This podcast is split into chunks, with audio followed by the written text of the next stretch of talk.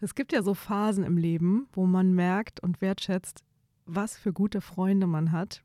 Bei mir ist gerade so eine Phase, Michael. Meine zwei besten Freunde sind gerade im Urlaub und sie fehlen mir unheimlich, weil unter anderem sie meine Deadline-Agenten sind. Du gibst das an andere Leute ab. Genau, ich lasse mir gerne künstliche Deadlines geben für Projekte, die keine Deadline haben, weil ich so ein kleiner Adrenalin-Prokrastinierer bin.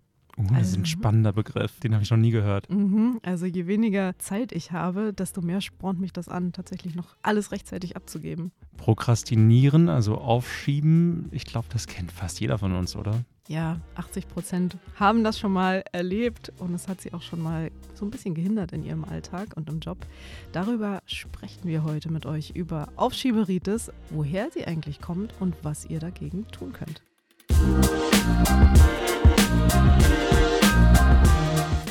Herzlich willkommen bei Zuhören Karriere machen, dem Podcast mit Lifehacks aus der Psychologie, der euch in wenigen Minuten in eurer Karriere voranbringt. Ich bin Fanny Jimenez, ich bin Psychologin und Journalistin bei Business Insider und bei mir ist heute Michael Reinhardt, Podcastredakteur. Hey Michael. Hi Fanny.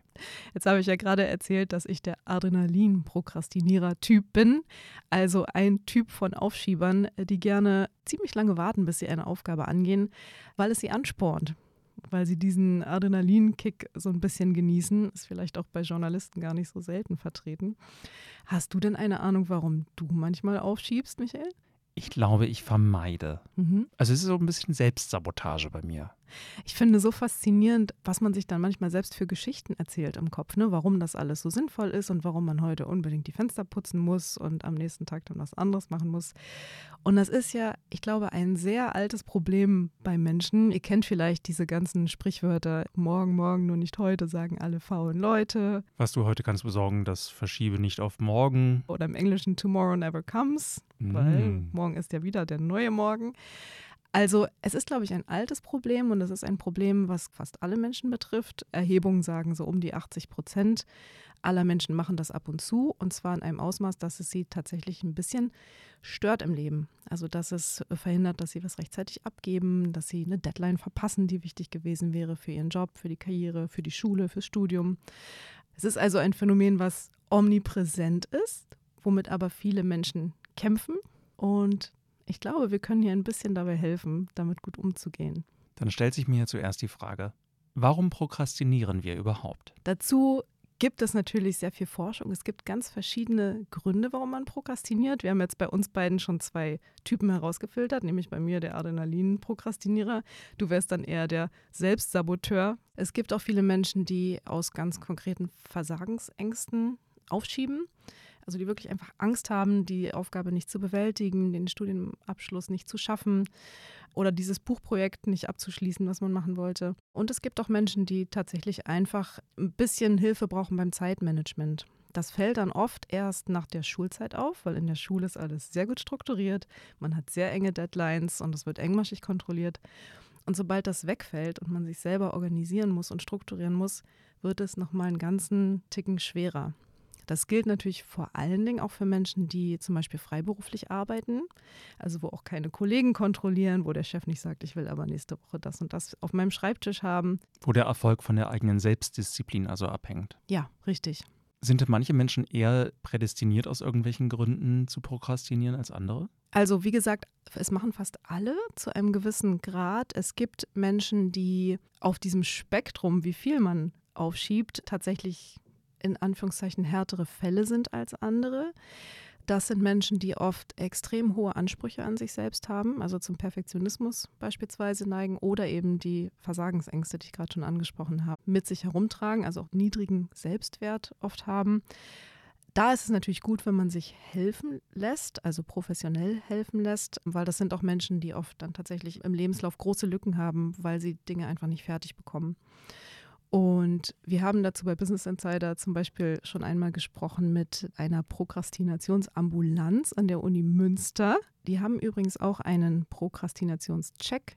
Wenn ihr das mal ausprobieren wollt, wir verlinken euch das in den Shownotes, dann könnt ihr selber mal schauen, wie betroffen ihr eigentlich seid von der Aufschieberitis. Und diese Prokrastinationsambulanz beschäftigt sich eben mit Menschen, die es sozusagen alleine nicht so richtig gut hinbekommen, damit umzugehen. Das ist gerade wahrscheinlich in Münster sinnvoll. Münster ist ja auch eine Studentenstadt. Da gibt es wahrscheinlich jede Menge Patienten, ja. die in die Ambulanz kommen. Ja, interessanterweise sind das vor allen Dingen junge Männer was vielleicht auch damit zusammenhängt, worüber wir schon gesprochen haben, dass eben mit dem Studium nach der Schulzeit ganz viel Struktur wegfällt und man sich selbst organisieren muss.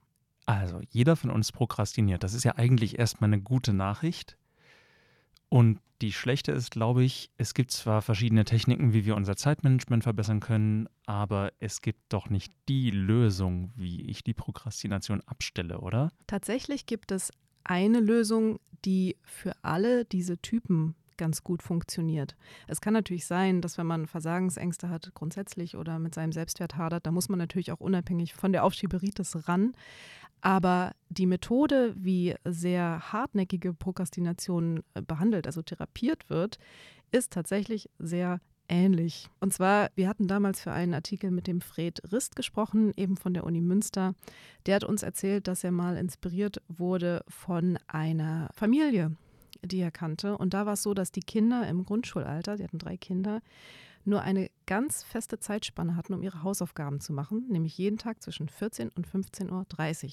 Zu einer anderen Zeit war Hausaufgaben machen nicht erlaubt. Das heißt, man musste auch fertig werden mit den Aufgaben in der Zeit. Sie mussten es nicht fertig schaffen in der Zeit, aber sie mussten anfangen in diesem Zeitraum. Ah, okay. Mhm. Die Konsequenz war, wenn sie das nicht geschafft haben in dieser Zeit, dann mussten sie am nächsten Morgen zum Lehrer oder zur Lehrerin tappeln und sagen, ich habe meine Hausaufgaben nicht. Und diese drei Kinder, hat uns Fredrist erzählt, hatten nie in ihrem Leben Probleme mit Aufschieberitis, weil sie es einfach so früh so gut gelernt haben, Zeit wertzuschätzen und in einem sehr fest abgesteckten Zeitrahmen zu nutzen. Und genau so legt die Uni Münster ihre Therapie aus in der Prokrastinationsambulanz. Da rebelliert jetzt erstmal das innere Kind in mir, weil es spielen möchte, statt Hausaufgaben zu machen. Mhm. Und das klingt auch sehr, sehr streng. Und das Gute ist ja, wenn man Eltern hat, können die einem das auch einfach so sagen. Aber jetzt sind wir ja erwachsen. Und gerade wenn ich jetzt wirklich an Freiberufler denke, ist man ja für sich selber verantwortlich. Und da ist eben vielleicht noch ein Freund da, wie bei dir, der einem helfen kann oder die. Aber dann müssen wir ja jetzt mit uns selber streng sein. Mhm. Ja, und das ist natürlich wahnsinnig schwer. Deswegen in der Therapie übernimmt das natürlich der Therapeut, der diesen Rahmen absteckt. Und da macht man es so, dass man die Menschen, die dort kommen, fragt, okay, nehmen wir mal gestern, wie lange hast du denn wirklich an deiner Bachelorarbeit gesessen? Und dann müssen die die Zeit aufschlüsseln. Und in der Regel, sagt Fred Rist, kommen da sehr kleine Zeiteinheiten raus von so 20 bis 25 Minuten bei sehr starken Aufschiebern. Obwohl man den ganzen Tag damit verbracht hat. Gedanklich, Effektiv waren es 20 Minuten. Gedanklich natürlich. Man hat den ganzen Tag damit verbracht. Er sagt auch, dass Prokrastinierer charakterisiert, dass sie eben immer in der Planung bleiben. Sie planen und planen und planen, beschäftigen sich gedanklich sehr viel damit, aber sie kommen halt nicht ins Machen. So, wenn Sie also diese 25 Minuten gebraucht haben gestern, dann sagt Fred Rist, wunderbar, dann hast du morgen nur exakt diese 25 Minuten Zeit, um an deiner Bachelorarbeit zu arbeiten.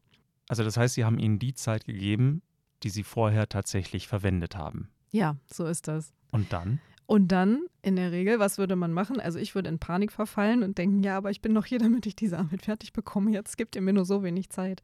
Was aber passiert, haben sie uns erzählt, ist, dass tatsächlich diese wenige Zeit dann sehr effektiv genutzt wird.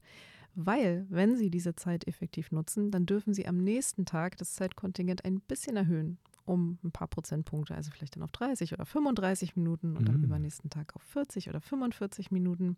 Und das ist unheimlich effektiv und Fred Rist sagt, dass die meisten das tatsächlich auch beibehalten, wenn sie dann irgendwann nicht mehr an der Ambulanz sind.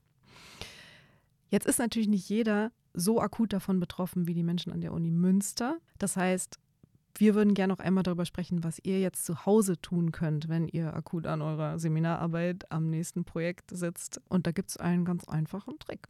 Nach dem, was du jetzt aus der Ambulanz erzählt hast, nehme ich an, dass der Trick tatsächlich ist, die Zeit sich einzuteilen. Und da gibt es ja vor allen Dingen eine berühmte Methode, mhm. die Pomodoro-Technik. Ja, richtig, die Pomodoro-Technik. Die ist ja eine Methode des Zeitmanagements aus den 80er Jahren. Und sie basiert auf zwei einfachen Dingen, die ihr zu Hause braucht, nämlich einer Küchenuhr und einem Bleistift. Ob das jeder noch im heutigen Zeitalter zu Hause hat, weiß ich nicht, aber ich glaube, das Handy und die Stoppuhr auf dem Handy tun es im Zweifelsfall auch. Das geht zur Not auch. Die Originalmethode basiert eben auf dieser Küchenuhr, die die Form einer Tomate hatte, italienisch Pomodoro, deswegen mm. da kommt dieser Name her und erfunden hat das ein Mann namens Francesco Cirillo. Und sein System besagt, dass man diesen Wecker auf eine Einheit von 25 Minuten stellt wir haben gerade auch von 25 Minuten gesprochen, also es scheint so eine magische Grenze zu sein. Und man stellt sich diesen Wecker und schreibt gleichzeitig auf, was man schaffen will in dieser Zeit und macht nach exakt 25 Minuten Stopp. Und zwar egal, wo man gerade ist. Man macht sich ein Kreuz dann an die Stelle oder wie auch immer und macht fünf Minuten Pause.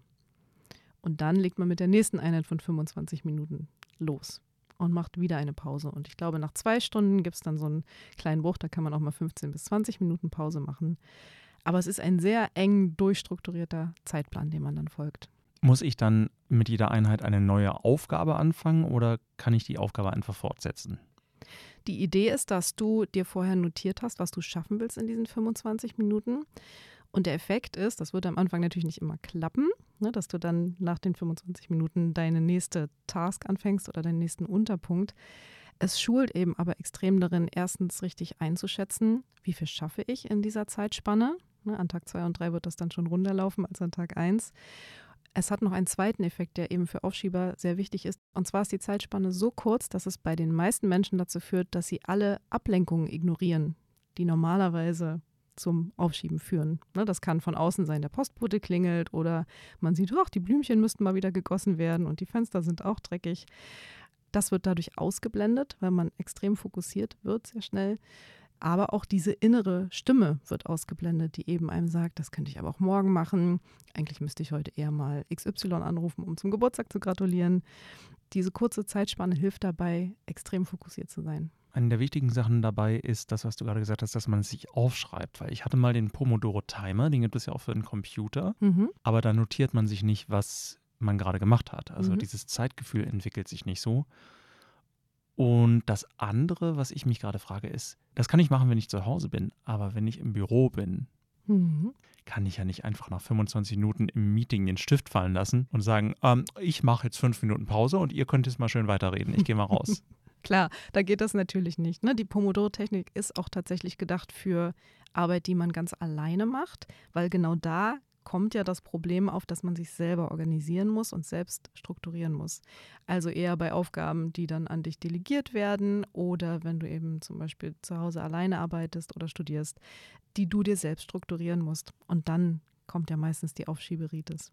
Eine Frage habe ich noch. Ja. Ist es Wochenende? Mhm wie jeder berufstätige Mensch muss man noch putzen und einkaufen und will eigentlich noch die Post abarbeiten, aber ich habe einfach keine Lust dazu. Mhm. Ist das noch Aufschieberitis? Bitte sag ja. ich glaube, das ist wirklich total normal. Das ist, glaube ich, noch nicht mal Aufschieberitis. Ach, übrigens, um der Prokrastination keinen allzu schlechten Ruf zu verpassen, die hat natürlich auch ihren Vorteil ne, in einer milden Ausprägung. Wir haben jetzt ja sehr über Probleme gesprochen, die sie auch verursachen kann. Aber diese Prokrastination tritt ja oft auf vor großen Projekten, vor großen Dingen. Nicht in der Regel jetzt, wenn man die Blumen gießen muss, sondern vor Dingen, die einem wichtig sind, die für den Selbstwert wichtig sind, die für das eigene Weiterkommen wichtig sind.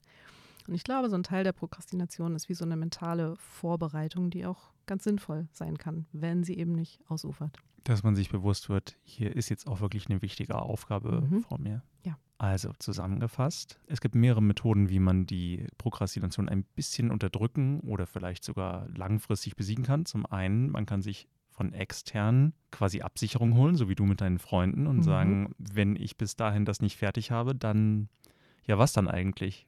Das ist nie passiert. Das ist gut, dass du fragst. Meine Deadline-Agenten habe ich noch nie enttäuscht, weil es sind meine besten Freunde und es wäre mir unendlich peinlich, das nicht pünktlich abzugeben, was ich dazu gesagt habe.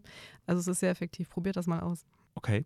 Oder wir schauen mal, wie viel wir tatsächlich an Zeit verwendet haben und versuchen selber die Ambulanz zu spielen und das Effektivste ist die Pomodoro-Technik, wenn wir das zu Hause machen. Ja, die Pomodoro-Technik ist so toll, weil sie euch eben gleich noch mitliefert, Erkenntnisse darüber, wie viel Zeit ihr tatsächlich braucht. Also wenn ihr wirklich mit Zeitmanagement hadert, ist das sehr wirkungsvoll. Und vor allen Dingen, es hilft, über diesen ersten Schritt zu kommen und anzufangen, weil das ist ja meistens der Knackpunkt. Also, wir hoffen, ihr versteht die Prokrastination jetzt ein bisschen besser und arbeitet mit ihr statt gegen sie. Wir packen euch zwei Texte von Business Insider zu dem Thema in die Shownotes und den Selbsttest der Uni Münster.